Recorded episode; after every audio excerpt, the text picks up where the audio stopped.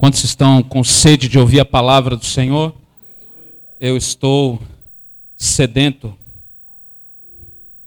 Os irmãos vão, vão entender porque eu estou falando bastante de, de sede hoje. Quem aqui notou? Ninguém, né? ah, nós vamos falar hoje sobre sede. Quem já bebeu água hoje? Nós temos que beber água porque senão nós vamos ficar o quê? Desidratados, não é verdade? A pior coisa é ficar desidratado. Quando você está naquele sol, pedalando, Maico. Você está ali pedalando, se não tiver uma água, e aí? A gente fica desidratado e é capaz da gente até desmaiar. Mas por quê? Porque a água faz parte do nosso corpo.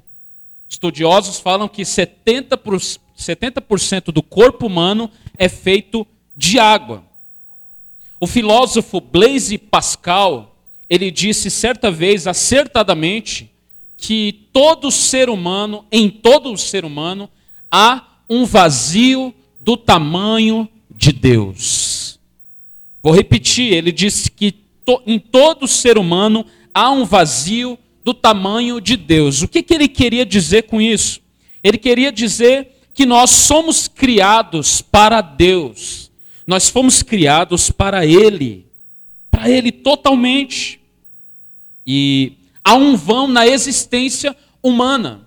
Há um vão em nós se nós não estivermos em Deus, se nós não estivermos em Cristo. E há esse vazio no ser humano que só Deus pode preencher. Você pode correr atrás de todas as coisas, nem dinheiro, nem riqueza, nem trabalho, nada, nenhum fruto das suas mãos poderá preencher esse vazio que há no homem. O homem é movido dia após dia pelo propósito de tentar preencher esse vazio. Se você sai de manhã todo dia para trabalhar, você vai ver aquelas pessoas indo trabalhar, você vai ver os trens lotados, os ônibus lotados, e eu posso dizer que 80% das pessoas estão correndo contra o tempo no propósito de preencher esse vazio existencial que há neles. Muitas vezes, alguns homens ah, dizem: Eu preciso sair para um lugar vazio. Eu preciso ir para uma montanha, sentar e ficar pensando.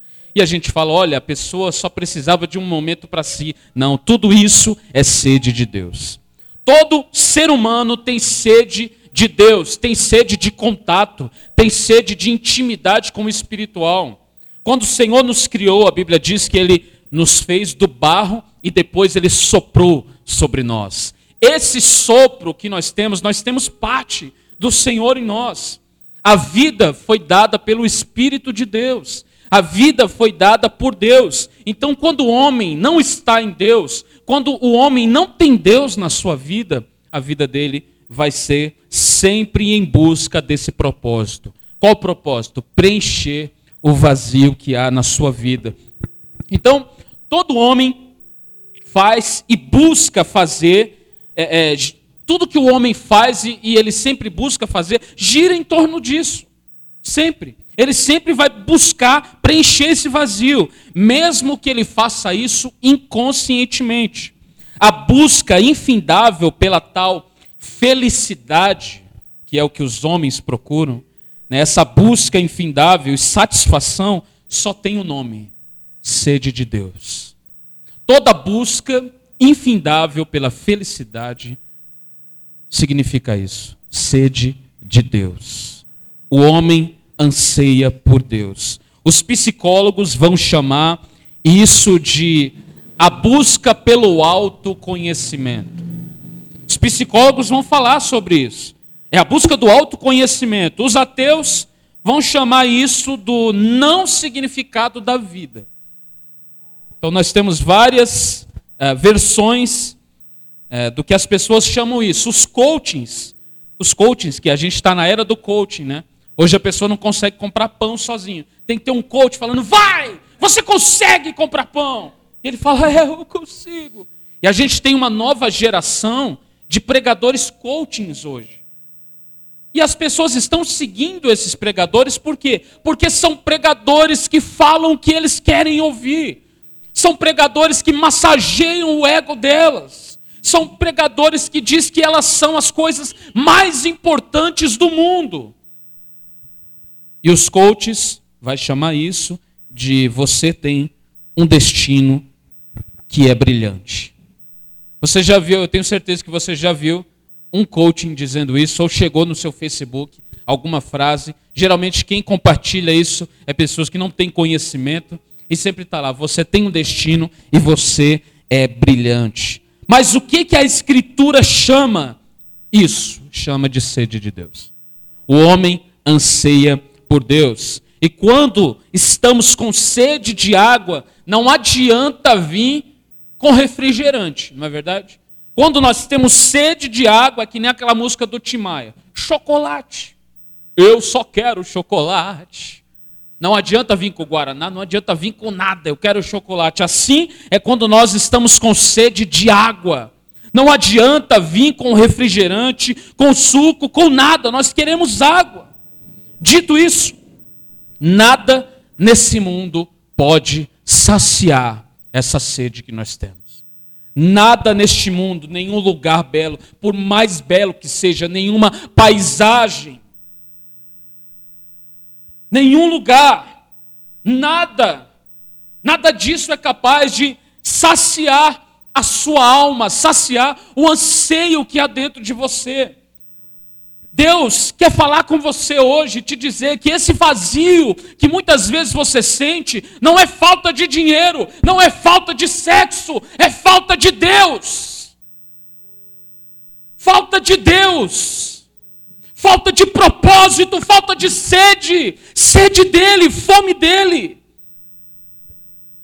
Santo Agostinho diz algo maravilhoso em suas confissões. Agostinho, que eu amo tanto, ele diz: Senhor, fizeste-nos para ti, e o nosso coração anda inquieto enquanto não descansar em ti. Olha o que Agostinho está dizendo. Eu dei até um arrepio pentecostal aqui agora. Olha o que ele está dizendo. Senhor, fizeste-nos para ti. E o nosso coração nunca irá descansar enquanto não estivermos descansados em ti. Por quê? Porque eu fui criado para o Senhor. Você foi criado para Deus. Ou seja, nada daquilo que você busca, nada, nenhum propósito, nenhuma viagem especial, nenhum banco na praça em Paris vai trazer alento para a sua alma, vai saciar o seu espírito. Tudo que você precisa nessa noite está em Deus, está em Cristo Jesus. A pergunta que eu tenho para você é: será que Deus mudou? Será que Deus deixou de saciar o teu povo? Será que Deus deixou de saciar a igreja? Porque muitas vezes a igreja mesmo está buscando as outras coisas. A Bíblia diz: buscai primeiro o reino de Deus, e as outras coisas vão ser acrescentadas. E o que nós temos feito é buscando, nós temos buscado as demais coisas. E a gente quer que o reino de Deus apenas se acrescente porque as prioridades têm sido mudadas. Quero convidar você a abrir a sua Bíblia em João capítulo 7. João capítulo 7, nós vamos ler do verso 37 ao verso 40. Fizeste-nos para ti, Senhor, e o nosso coração anda inquieto enquanto não descansar em ti.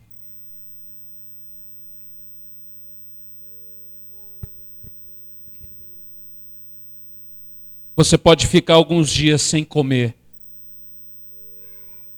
Você vai ficar debilitado, mas não vai morrer. Mas você não pode, não consegue viver sem água. Você não pode viver sem água.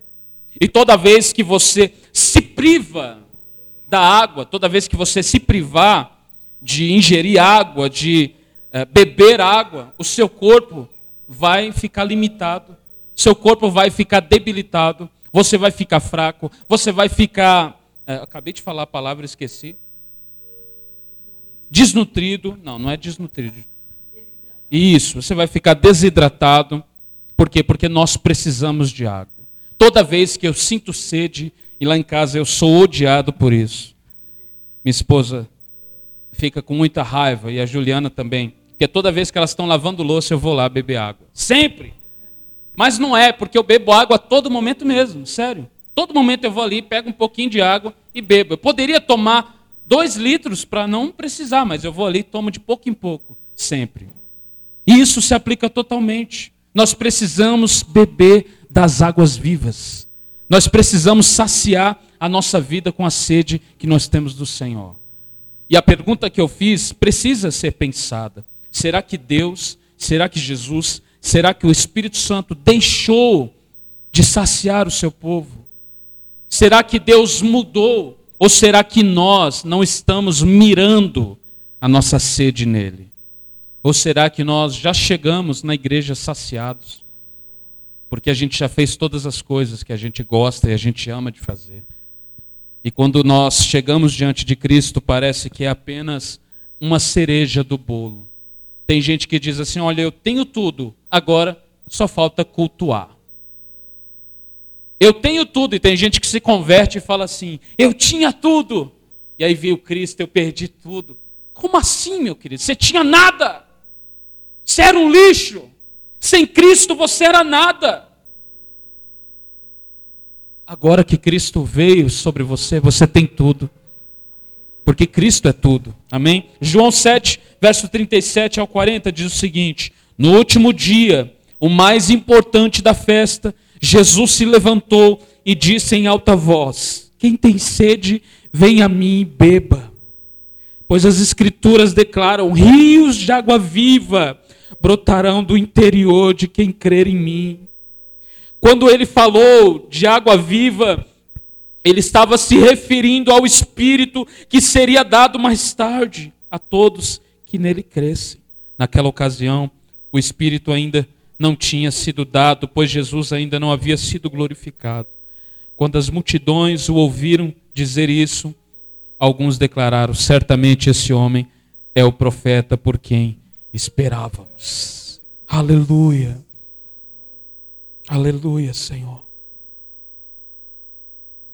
Você imagina que está aquela festa aquela festa enorme, um monte de gente lotada, porque essas festas vinha todo mundo.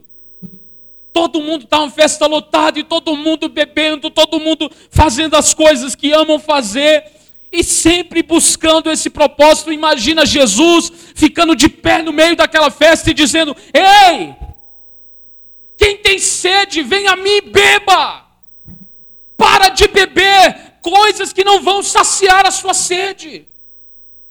Eu quero, para você entender um pouco mais, eu quero te deixar, quero te deixar a par do que está acontecendo aqui.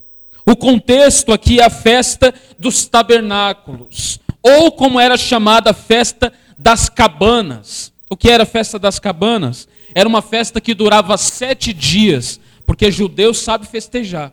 A gente não aguenta quatro horas, a gente já está, tá, ok, vamos embora. Judeu, sete dias no mínimo uma festa. E não é assim que nem a gente fica ali, não. Entendeu? No cantinho ali, sentado, acaba o, o, o salgado, acabou a festa. Não é assim, não. O povo está lá e pulando e dançando, porque eles se alegram. A festa dos tabernáculos e a festa das cabanas duravam sete dias. Por quê? Por que, que chamava a festa das cabanas? Porque o povo passava todos esses dias em cabanas. Cabanas feitas nas varandas, e nos quintais.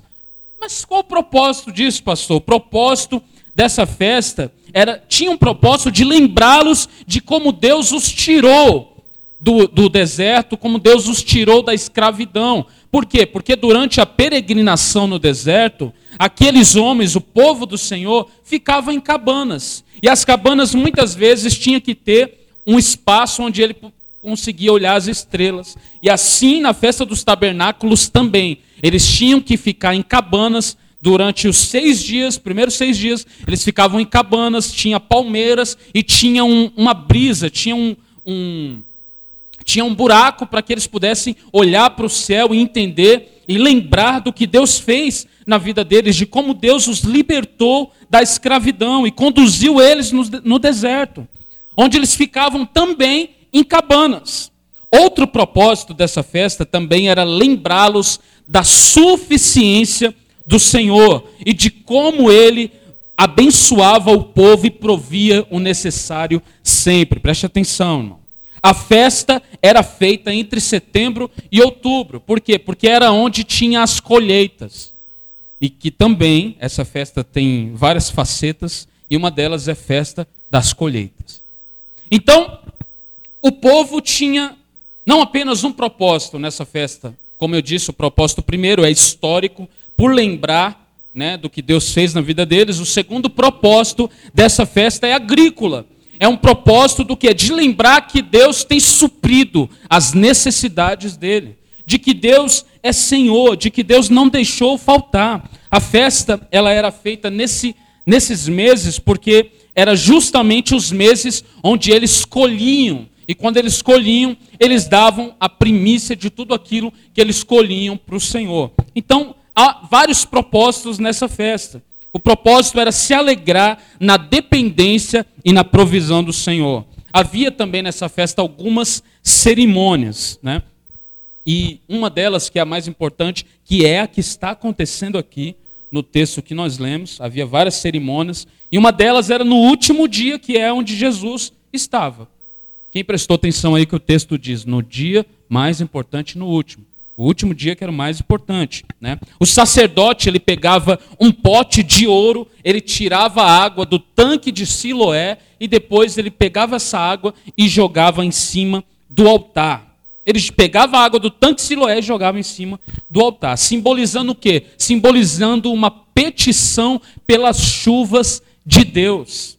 Simbolizando um pedido para que Deus derramasse as chuvas, para quê? Para que houvesse colheita. Então, você vê que essa festa tem todo um simbolismo, tem todo um significado. Por isso nós cantamos aqui, faz chover. E isso foi profetizado por Isaías, capítulo 44, verso 3, que diz o seguinte: Pois eu derramarei água para matar sua sede e regar seus campos secos. Amém? Derramarei o meu espírito sobre seus descendentes e a minha bênção sobre suas futuras gerações. Então havia uma promessa em cima disso. Quando o povo fazia essa cerimônia, era para lembrar dessa promessa e era para clamar para o Senhor, era um pedido de água. Isso se parece um pouco também com aquilo que Elias faz no Monte Carmelo, quando ele desafia aqueles profetas de Baal, né? Eles fazem aquele desafio, Elias fala: "O Deus que responder com fogo, esse é o Senhor". Né? E aí os profetas de Baal ficam orando lá para Baal, para Baal responder com fogo. Elias faz até uma piada, oh, acho que Baal deve estar tá dormindo. Baal saiu, foi passear e não voltou mais. Né? Elias faz uma piada, e aí quando Elias ora, né, a oração de Elias, alguns estudiosos dizem que demorou 40 segundos, ele faz uma oração e o Senhor responde com fogo. Mas antes de o Senhor responder com fogo, Elias derrama a água no altar. O que era algo complicado, porque na época já estava sem água. Porque o próprio Elias chegou diante da comunidade e falou: ó, não vai chover segundo a minha palavra. Né? E estava sem água. E Elias pega a única água que tem e joga no altar. O que, que é isso? Dependência do Senhor. Dependência. Eu, de, eu deposito aos seus pés tudo que eu tenho, Senhor. Por quê? Porque eu dependo de Ti. Então, isso se parece muito. Depois desse ritual, depois desse rito, dessa cerimônia que o sacerdote fazia de pegar o pote de água de Siloé e jogar ali, o sumo sacerdote declarava alguns salmos. E eram os salmos que são lembrados quando Deus tira o povo do Egito. E é nesse exato momento que os sacerdotes estão cantando salmos a Deus e que está rolando toda essa cerimônia, que eles estão jogando a água, pegando a água e jogando no altar, que Jesus está diante dessa festa. E ele diz essas palavras: Quem tem sede, venha a mim e beba. Quem está começando a entender, diz amém. Então, para alguns sábios judeus, nessa festa, Deus decidiria se as chuvas seriam abundantes ou não. Deus decidiria se essas chuvas seriam uma provisão de bênção ou não. Naquele dia, ao invés de mandar chuva, ele enviou a fonte de água viva naquela festa. Eles estavam esperando pelas chuvas, eles estavam esperando pela colheita, e o Senhor manda quem lá? Manda a água viva, manda a fonte da água viva que é o próprio Cristo, e fala assim: ei, não pega a água desse altar. Se você tem sede, tem sede de propósito, tem sede de vida, o que, que te move? É a sede de sucesso? É a sede de prosperidade? Beba, beba de mim. Venha a mim e beba. Se você tem sede, venha a mim e beba. Eles estavam pedindo por água. Por isso as palavras de Jesus faz todo sentido, porque ele está vendo todo aquele ritual e pensando essas pessoas estão achando que isso irá saciá-los, que esses rituais, essas cerimônias irá saciá-los. Mas quem tem sede, venha a mim e beba. É como se Jesus estivesse dizendo: Olhem, não é a chuva, não é a festa, não são os ritos, nada disso saciará a sede de vocês. Cerimônias religiosas, performance espiritual, nada disso vocês serão saciados se beberem de mim. Se vocês beberem de mim, aí sim vocês serão saciados. E ele diz mais uma coisa: ele diz que rios de água viva, rios de águas vivas fluiriam do interior de quem crê nele.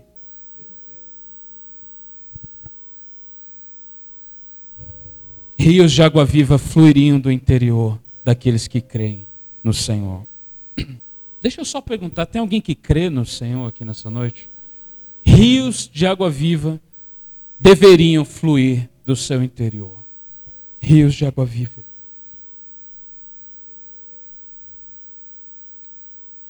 Ele diz que rios fluirão, mas o que isso significa? O que significa esses rios fluindo dentro daqueles que creem? Significa que Deus Pai, na pessoa de Jesus Cristo e na presença do Espírito Santo em nós, saciaria nossa sede diariamente. Assim como todo dia eu vou ali, abro a torneira e bebo daquela água, esse rio que flui dentro de mim faz com que a minha sede por Deus, a minha sede espiritual, a sede que minha alma tem, seja saciada em Cristo, seja saciada nele. Ele saciaria a nossa sede diariamente, porque o Espírito será um rio a fluir dentro de nós. Pastor, você interpretou isso daí. Você está falando que isso daí você que interpretou. Mas você não viu o que Jesus disse? Que a própria Bíblia diz, quando ele fala: olha, rios de água viva fluirão de dentro daqueles que creem. E aí a Bíblia faz questão de dizer: falava isso a respeito do Espírito Santo que ainda eles não tinham recebido. Quem está entendendo diz amém? Por quê? Porque ele não havia ainda sido assunto ao céu. Ele não havia subido ao céu ainda. E o Espírito Santo, quando a Bíblia diz que não havia sido dado, não quer dizer que o Espírito Santo não fez nada antes. Ok? Porque em Gênesis 1, a gente já vê o Espírito pairando sobre as águas. Então isso não significa que não havia Espírito Santo antes. Significa que o Espírito Santo não havia sido dado na sua plenitude. Quando que o Espírito Santo é dado na plenitude? No dia de Pentecoste. No dia de Pentecostes, quando eles estão todos reunidos, o Espírito Santo é derramado sobre eles na sua plenitude. E quando todo mundo olha, fala: o que que esses homens estão falando? Isso aqui e tal, por, por que está vendo tudo isso? Pedro se levanta e fala: olha, o que vocês estão vendo aqui não é homens bêbados. O que vocês estão vendo aqui acontecer é aquilo que Deus prometeu através do profeta Joel. Naqueles dias derramarei do meu espírito sobre toda a carne. Vossos filhos e vossas filhas profetizarão. Vossos filhos terão visões e velhos terão visões, sonharão sonhos. Então, meus irmãos, meus irmãos, o Espírito Santo é essa fonte, o Espírito Santo, desculpa, ele é esse rio que flui dentro de nós. Enquanto eu lia isso daqui, eu imaginava Jesus chegando em muitas festas que nós fazemos. Enquanto eu lia isso daqui, eu imaginei isso. Eu imaginei, porque eu sou muito visual, quando eu leio uma palavra, eu imagino. Eu imaginei também Jesus lá no meio daquela festa. Eu imaginei ele ficando de pé, todo mundo, porque eu quero que você entenda que o povo é, israelita não é como nós. Se a gente está numa festa, um fica de pé, ninguém está nem aí. Mas num local desse, quando alguém ficava de pé, significa que ele tinha alguma coisa para falar. Jesus fica de pé e eu gosto da tradução da King James de 1611, que foi uma das primeiras versões. A versão de, da King James diz que Jesus se levantou com lágrimas nos olhos e disse: Quem tem sede, vem a mim e beba. Ele diz com lágrimas nos olhos. Por que, que ele diz com lágrimas nos olhos? Porque ele está vendo as pessoas tentando saciar a sua sede naquilo que não a satisfaz. Ele diz: Não, vocês estão indo para o lugar errado. Quem tem sede, vem a mim. E eu imaginava Jesus chegando nas festas que nós fazemos, gente tentando saciar sua sede de alma com bebidas, fofocas, músicas vazias, baladas, drogas. Eu fiquei imaginando também Jesus olhando os nossos dias tudo aquilo que nós fazemos todos os dias. Eu e você tentando preencher um lugar que só pertence a Deus com coisas banais, sem significado. Eu olhei para mim eu falei, Senhor, eu imaginei Jesus me olhando e perguntando: Ei, José, você você está saciando a sua sede em mim? Ou você está buscando significado em outras coisas? Jesus está dizendo à igreja dele hoje: Igreja, venham a mim e bebam. Venham a mim e bebam. Todo rio tem uma nascente. Isso você não precisa ser expert para saber. Todo rio tem uma nascente, é ou não é, Gilson? Tem aquela nascente que geralmente é onde a água vai sendo distribuída. Uma nascente, uma fonte. É por isso que ele diz que o rio é o Espírito. Por quê? Porque Cristo é a fonte desse rio.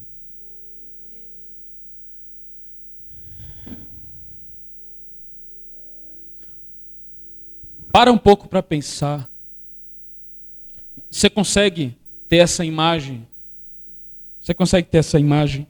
A fonte da onde flui toda a água é Cristo. E quando essa água sai, ela forma um rio. Esse rio é o Espírito.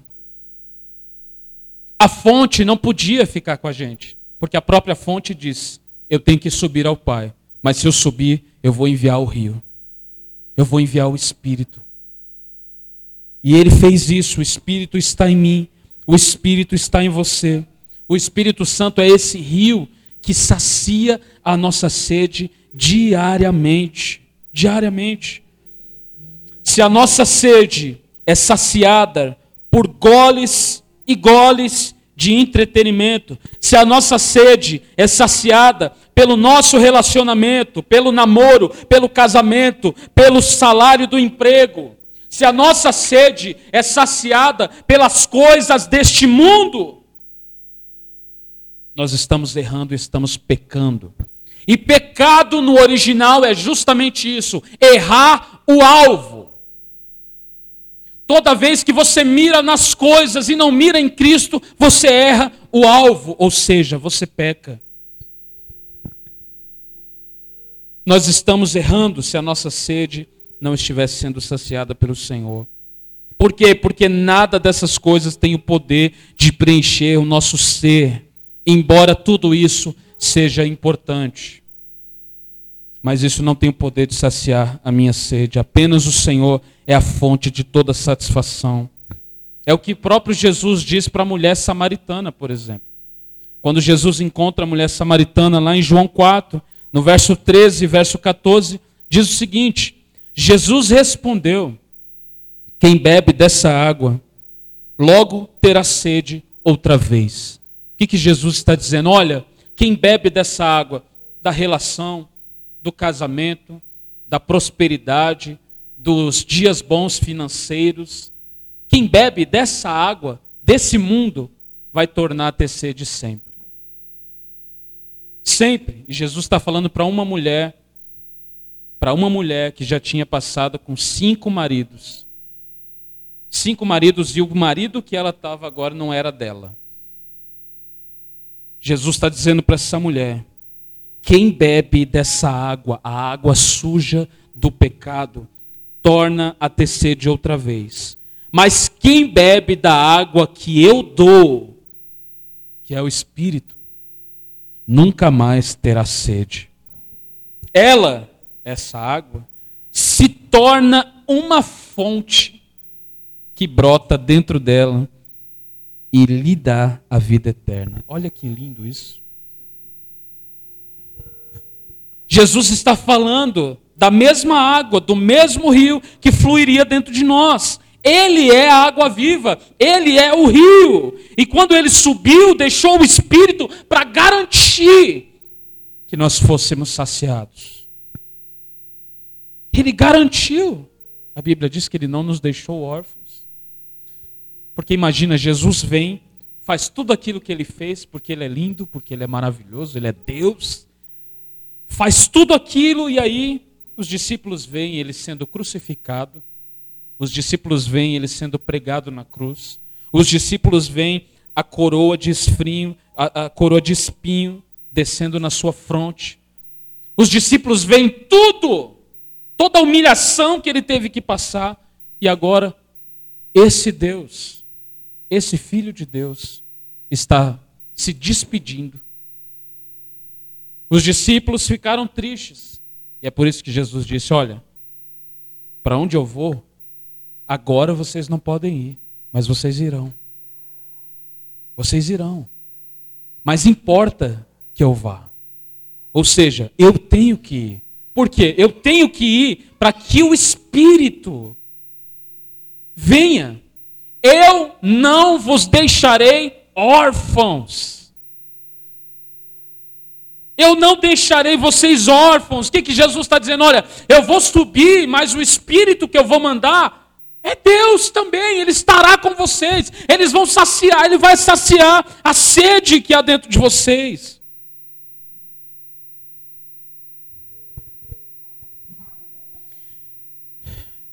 Ele deixou o Espírito para garantir que a nossa sede seria saciada nele.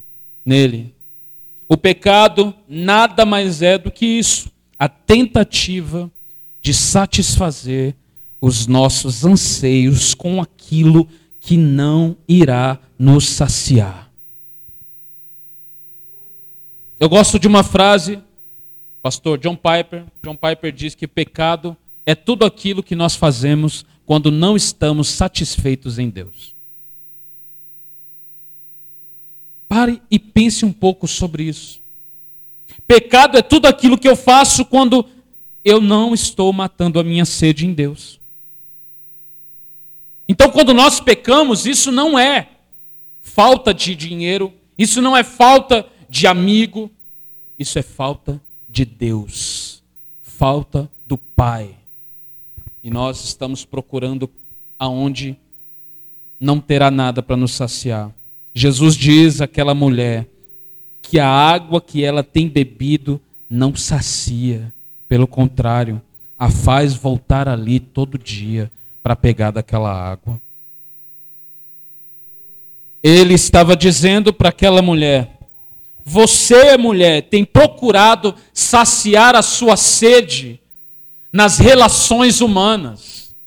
Você, mulher, tem procurado saciar a sua sede no amor dos homens, porque já é o quinto. E o que você está agora não é seu. Você está tentando saciar sua sede no amor humano, no sexo, mas se beber de mim, nunca mais terá sede. Pare de encher o seu balde nas águas podres do pecado. Abandone, abandone isso. Se tem uma das coisas que eu mais gosto nessa passagem, é quando Jesus termina de falar para a mulher essas coisas. Sabe o que a Bíblia diz? Sabe o que a Bíblia diz? E a mulher deixou o seu cântaro e foi para a cidade dela dizer o que Jesus fez. ela deixou o seu cântaro. Ela deixou o seu balde. Sabe que, sabe que ela estava dizendo? Ok, eu cansei dessas águas podres. Eu cansei de pegar água aqui todo dia. Alguns pensam que isso daqui é apenas literal, não é? Ah, Jesus está falando da, da, da água do balde. Não, irmãos. Não. É uma conversa com duplo sentido. Jesus está falando: olha, todo dia você vem aqui, baixa o, o balde lá e pega a água. Você tenta encher o seu balde de uma água que sempre irá acabar sempre vai acabar, porque toda vez que você peca, você volta para o mesmo lugar, tentando achar aquela água de novo, para encher o seu balde de novo. Mas ei, se você beber da água que eu dou, você não vai precisar vir aqui para encher o seu balde, porque dentro de você terá uma fonte jorrando. Dentro de você terá uma fonte fluindo. Que maravilhoso, meus irmãos. Eu preciso dessa fonte, eu preciso dessa água. Eu preciso de Ti, Senhor. Nós precisamos de Ti, Senhor. Nós precisamos de Ti, Deus. Nós precisamos saciar a nossa sede em Ti, Senhor. Ah, Senhor que nós venhamos, que nós venhamos esvaziar os nossos baldes das águas podres do pecado, que nós possamos esvaziar e dizer: chega, eu bebo de uma água que me mata todo dia, eu bebo de uma água que a, que a cada momento, a cada dia, me, me faz estar mais distante da fonte. Por isso que quando Jesus disse para aquela mulher, eu já gosto do começo da conversa, porque Jesus diz à mulher: pensa, meus irmãos, pensa comigo. Aquela mulher está retirando água. Jesus chega diante dela e diz: Me dá um pouco de água. Você consegue imaginar, Michael? O próprio Deus, Criador, falando: Ei, me dá um pouquinho de água. E aí a mulher já está toda armada. Como sendo tu judeu, pede água para mim que sou uma mulher samaritana. Primeiro, temos dois problemas. Primeiro, você é judeu, judeu não fala com o samaritano. Segundo, eu sou mulher. Naquele tempo, um homem não podia chegar na mulher e falar assim. Jesus quebra todos os protocolos e fala assim: olha, se você soubesse quem é que está te pedindo água, você me pediria essa água. Aleluia. Se você soubesse, mulher, quem é que está pedindo água para você, você que me pediria. E eu te daria uma água, que quem bebe dela nunca mais vai ter sede. Nós estamos falando de água desde o início dessa pregação. Sede de Deus toda vez que você peca, isso, o que, que o pecado diz? Diz que você está tentando saciar a sede que você tem de Deus nas coisas desse mundo. Toda vez. É isso que o pecado significa. Jesus estava dizendo para aquela mulher: toda vez que você bebe, você volta. Por quê? Porque é uma água que não sacia você. Mas a que eu vou te dar hoje vai saciar você para sempre. E a Bíblia diz quando Jesus fala com aquela mulher, ela deixa o balde ali, aos pés de Jesus e vai correr e anuncia para a cidade toda o que Jesus tinha dito. E aí vem todos os samaritanos da cidade diante de Jesus e todos aqueles são salvos. Todos eles são salvos. Todos eles bebem da mesma água. Eu disse tudo isso para vocês notarem o que, que Jesus quer dizer lá em João 7 que nós lemos. Quando ele se levanta diante daquela festa, com todo mundo fazendo aquela cerimônia com as águas, ele, quando ele se levanta e diz: Quem tem sede, venha a mim e beba. É isso que ele está dizendo. É isso que ele está dizendo. Você não irá satisfazer a sua sede, a sede que você tem, em lugar nenhum. Não vai conseguir satisfazer a sua sede nas relações humanas, no casamento. Casamento não salva você. Ok? Porque tem gente que é assim, segura, pega a barreira, a rabeira na vida do outro. O marido não olha, não ora direito. Aí a mulher vai ter que ficar lá puxando o marido. A mulher não ora direito. Aí o, o homem vai lá e tem que ficar puxando a mulher. E aí um que não ora muito é puxado pela outra e fica daquele jeito. E fala assim, ah, né, eu vou lá e eu, tá, tá tudo bem. Não está. O seu parceiro e a sua parceira não irá salvar você. O seu marido ou a sua esposa, o seu namorado, a sua namorada, bebeu da água. Então você não tem como. Pastor, eu beijei a boca dela e peguei um pouco da água. Não. Você tem que beber também. Você tem que beber também. Beba dessa água. Ele diz, mulher, a água que eu tenho vai formar em você uma fonte que vai jorrar até a vida eterna. Jesus não estava falando da água do poço, ele estava dizendo para aquela mulher: você tem procurado saciar sua sede nas relações, mas se você beber da água que eu estou te dando hoje, nunca mais você terá sede. Nunca mais você terá sede. Pastor, então por que que você diz que você tem sede de Deus. E esse é o tema do sermão hoje: sede de Deus. Pastor, já que a água dele não vai fazer você ter sede mais, por que, que você tem sede? Quando nós falamos que temos sede, não é que ele não tem nos saciado, é porque nós queremos mais água. Nós queremos mais água. Porque você pode estar saciado com um pouquinho de água, você pode estar satisfeito, falando assim: eu estou satisfeito com uma vida rasa. Estou satisfeito em ir na igreja domingo e cantar os louvores e tá ok. Mas Jesus tem muito mais água para te dar se você quiser. Você tem, Jesus tem muito mais água para te dar, muito mais. E eu concluo aqui nessa noite falando para vocês, meus irmãos. Deus não nos chamou para goles. Deus não nos chamou para dar goles aqui, goles ali, que nem eu lá em casa. Fico bebendo um gole aqui, bebo outro gole ali, bebo outro gole ali, outro gole assim, sucessivamente. Deus nos chamou para que a gente fosse saciado, saciado com a. A fonte. Ele tem muito, muita água para nos dar. E essa água está em nós. O Espírito Santo está em nós, ele é o rio. A minha pergunta para você hoje é: aonde você tem aonde você tem saciado a sua sede? Aonde?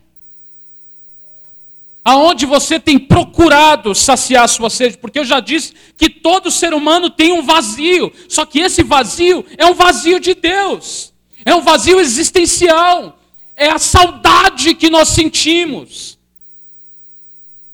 do Senhor, porque Ele nos formou com barro e soprou sobre nós, e a gente só vai sossegar quando esse sopro voltar para Ele. Nós temos sede do Deus vivo. Nós temos sede das águas vivas. Deus não nos chamou para goles. Abandone hoje o seu pecado. Escute bem, meus irmãos. Não brinque com a água viva. Não brinque de beber água podre todo dia. Não brinque com o pecado. Abandone o pecado hoje. Você está diante da água viva. E a água não apenas sacia você, como purifica você. Uma gota do sangue de Jesus pode perdoar você dos seus pecados. Se você entrou aqui dessa maneira, Deus está te dizendo: abandone, abandone o seu balde, abandone o seu cântaro hoje, abandone completamente, confie nele, confie que ele vai te sustentar, confie que ele vai te saciar. Renuncie tudo que tem sido objeto do seu prazer aqui na terra. Tem gente que se perdeu o namorado, acabou a vida para ele. Tem gente que se perder o emprego, acabou a vida para ele. Acabou completamente. Tem gente que se perder qualquer coisa nessa terra, acabou, fica desestabilizado. Por quê? Por quê? Porque a segurança dessa pessoa está na coisa. Está no cônjuge, está no namorado, está na namorada, está no salário do mês. Deixa eu te dizer uma coisa. Você pode perder um cônjuge, você pode perder um salário do mês. Aliás, a gente sempre perde os boletos, sempre ganha. Você pode perder tudo isso, mas existe uma coisa que você não pode perder: é a fonte da água viva que está dentro de você. Isso ninguém, ninguém pode tirar de você. Ninguém.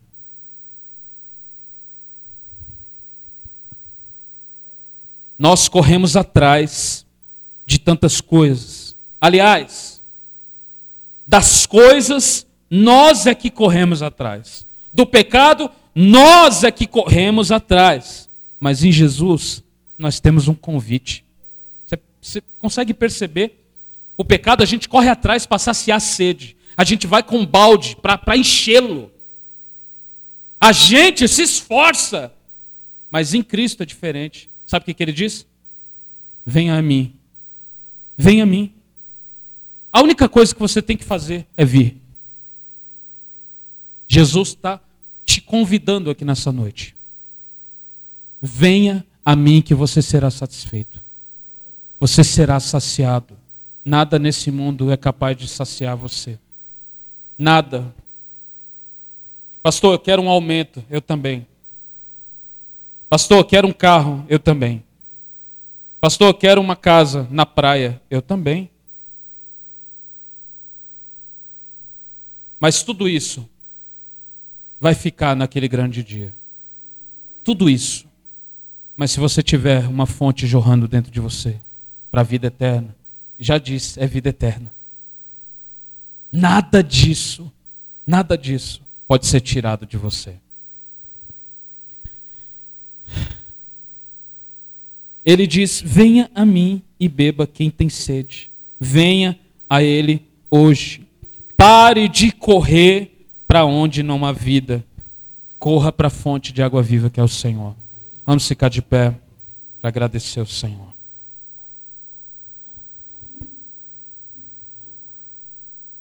Alguém tem sede? Venha e beba.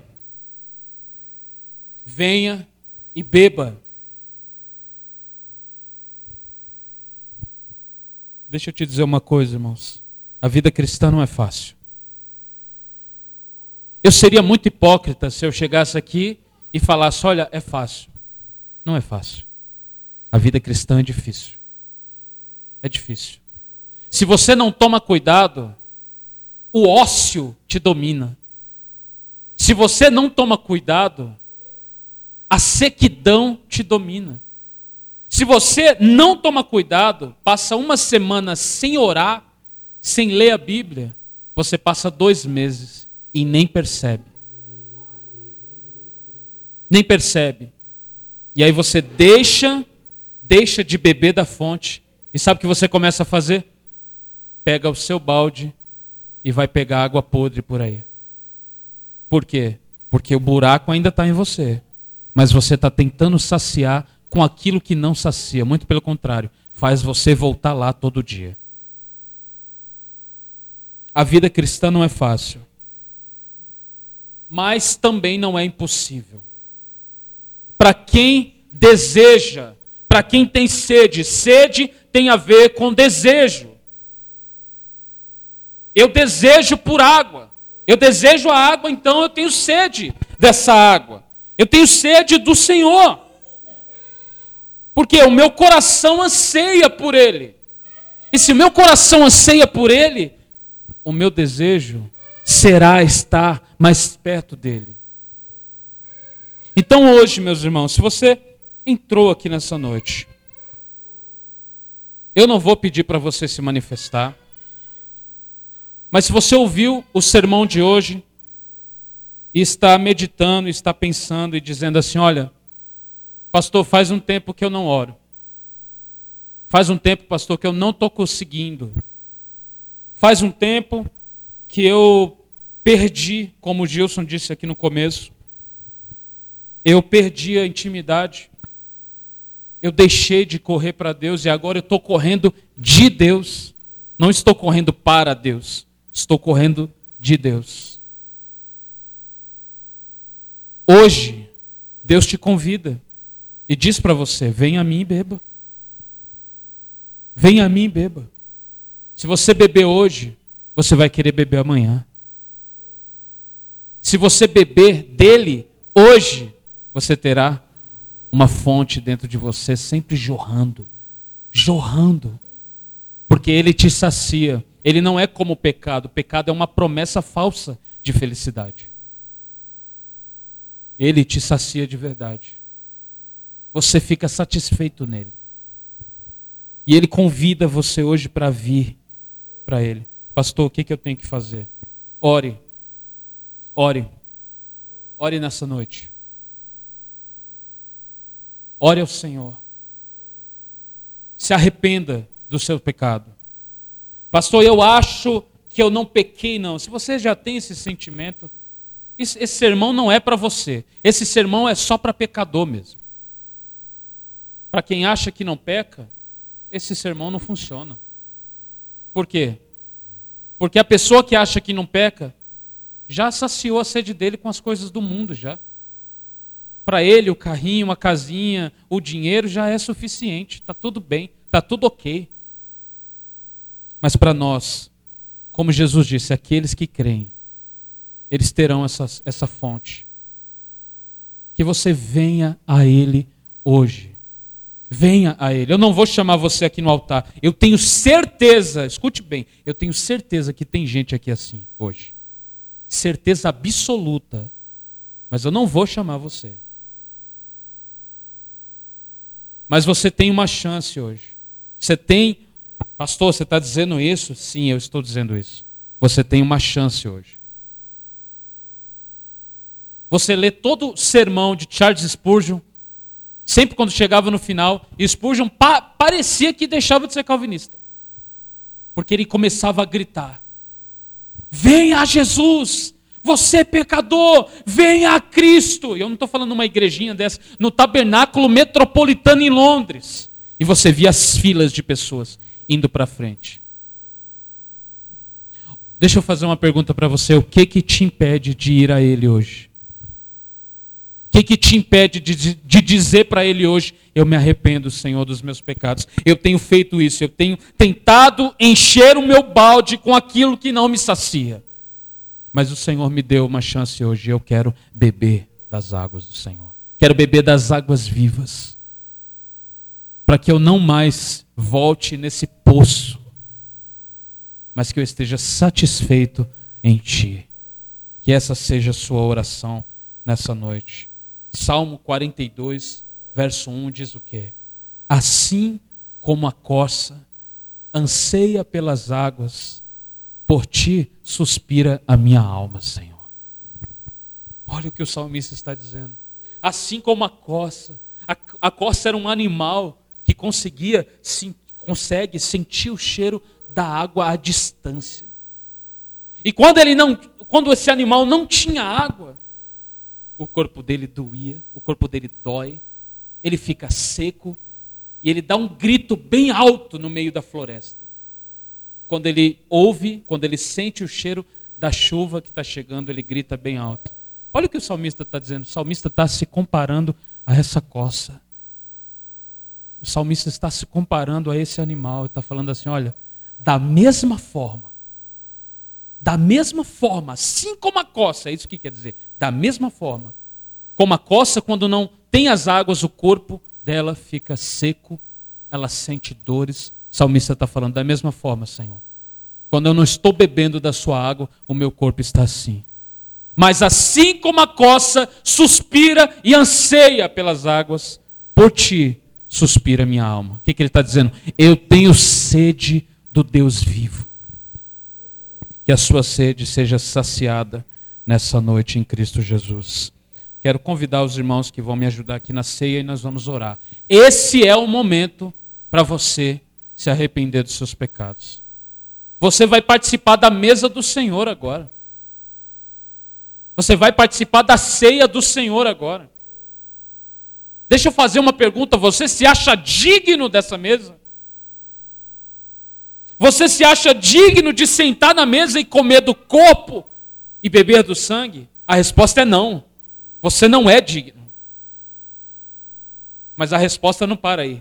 Continua. Ninguém é digno. Nem o pastor, nem os irmãos, nem as irmãs. Ninguém é digno. Mas mesmo assim o Senhor nos convida à mesa. Ele diz: vocês vão fazer isso todas as vezes que comer e beber, lembrando de mim. Vocês vão lembrar de mim todas as vezes que você comeu pão e bebeu cálice. Então, meus irmãos, a não ser que você não queira mesmo se arrepender dos seus pecados, a ceia não é para você. Mas se você se arrepende dos seus pecados, se você é uma daquelas pessoas que fala assim, eu não me arrependo de nada, eu só não me arrependo do que eu não fiz. Então a ceia não é para você. Mas se você se arrepende, fala, Senhor, aqui está o meu balde hoje. Aqui está o meu coração seco hoje. Porque no Salmo 63 também diz isso. Ó Senhor, a minha alma e o meu corpo te deseja numa terra seca que não há água. Só Ele tem a água, meu irmão. Só Ele. Se arrependa hoje, feche seus olhos. Ore ao Senhor. Mas, pastor, tem gente do meu lado. E daí? Jesus se levantou no meio daquela festa, lotado de pessoas. E ele gritou com lágrimas nos olhos, dizendo: Quem tem sede, vem a mim e beba. Por que, que você não pode orar nesse momento agora e se arrepender do seu pecado? Vamos orar ao Senhor. Deus, em nome de Jesus.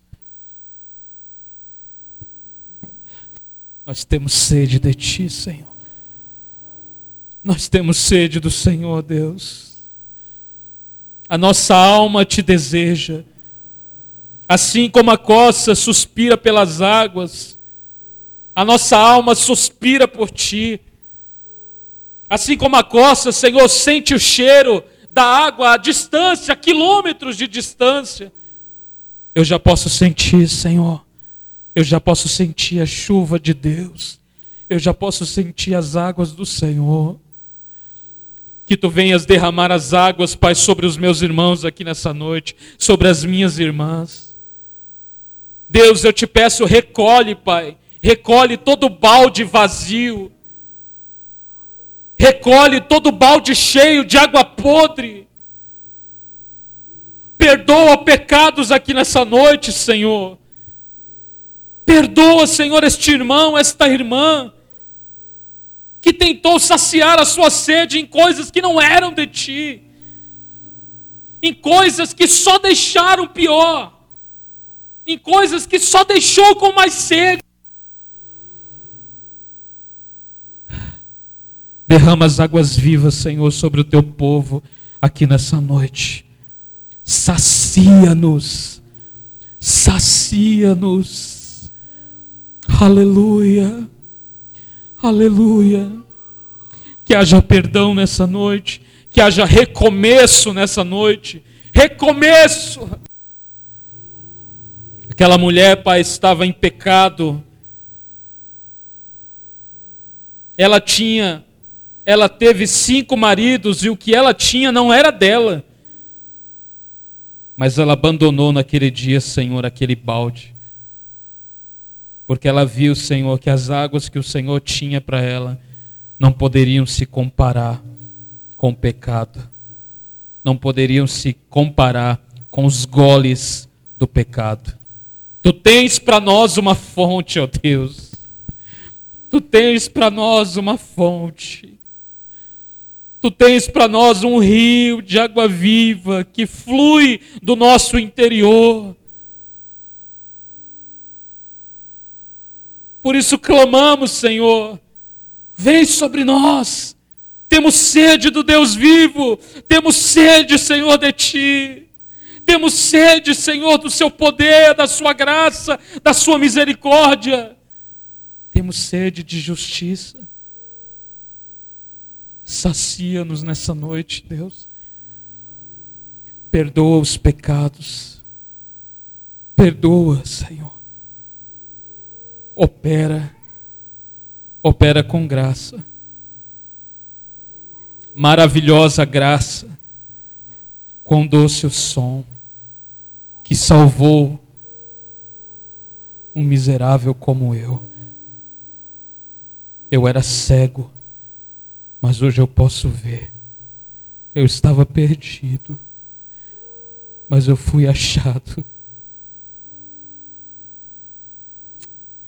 Oh Jesus.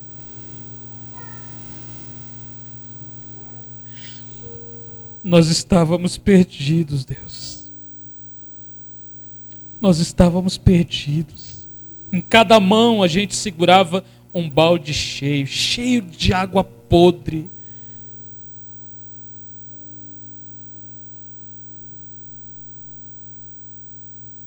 Mas naquele dia, Deus, que o Senhor nos achou, nós jogamos aquela água fora. Nós chutamos o balde. e renunciamos tudo para estar contigo. Porque estar contigo, Deus, é melhor do que tudo. O teu amor é melhor do que o vinho. O teu amor é melhor do que a vida.